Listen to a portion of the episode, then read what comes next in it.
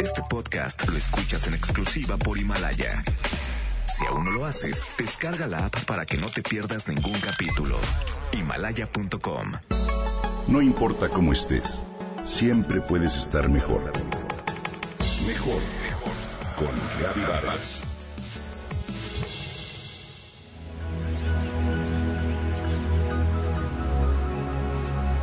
La joya aparece en medio de dos personas, como si se tratara de un holograma multicolor. No es fácil que suceda, pero cuando lo hace, el momento se vuelve valioso y trascendente. Dicha joya surge del corazón de la persona que habla con el corazón. Es un brillante hermoso. Al principio se muestra temerosa de formarse, mas si se siente segura lo hará con todo su esplendor. Quien escucha debe ser extra cuidadoso y sensible con esa joya, porque puede esfumarse tan rápido como se formó. Basta una mirada distraída, una palabra inoportuna, un gesto para que el brillante ¡fum! desaparezca en un instante. Esa joya es el regalo que alguien nos da cuando tiene el valor de abrirse, de meter el espejo al corazón y compartirnos lo que encuentra. Asunto nada fácil, ya que se requiere de conciencia, valentía y honestidad para hacerlo. Escuchar al otro no solo le hace bien a quien habla, sino también al receptor.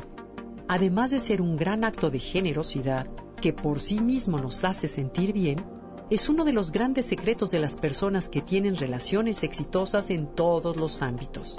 Si bien esta habilidad a algunas personas se les da de forma natural, otras tenemos que, o debemos, diría yo, desarrollarla. Todos salen ganando. A continuación, algunos consejos.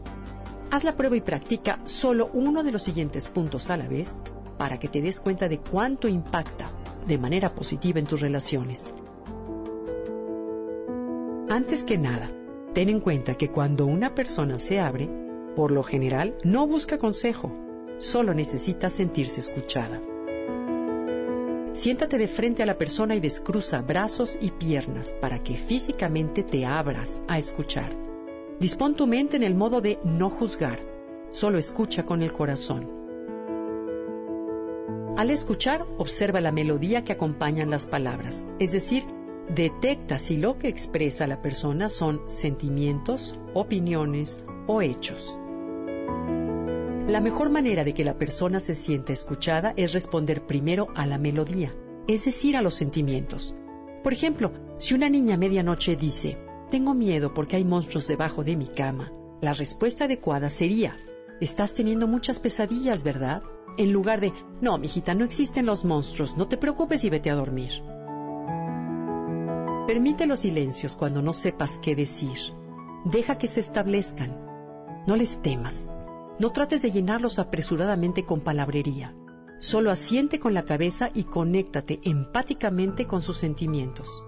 La persona de inmediato lo percibirá y te lo agradecerá.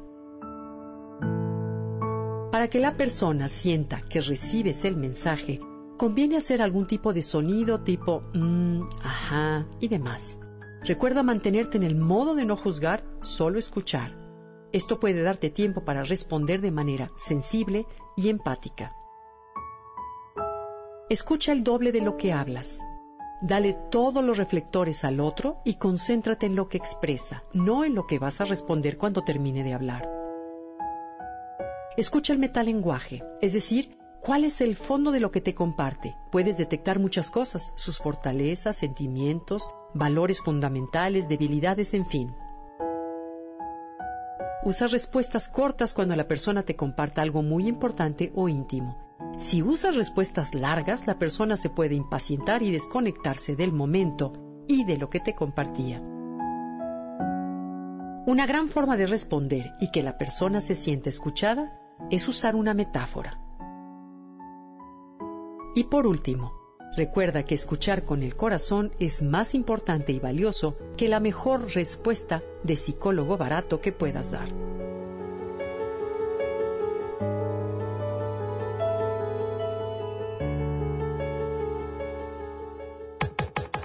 Comenta y comparte a través de Twitter. Gaby-Vargas.